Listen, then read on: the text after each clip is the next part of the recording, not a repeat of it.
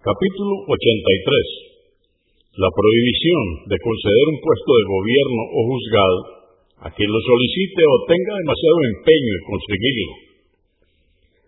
680. Abu Musa al-Ashari, que Alá esté complacido con él, dijo, Entré a ver al profeta, la paz de Dios con él, junto con dos primos míos, y uno de ellos dijo, Mensajeros de Alá, empléanos en algún cargo dentro del territorio de los musulmanes.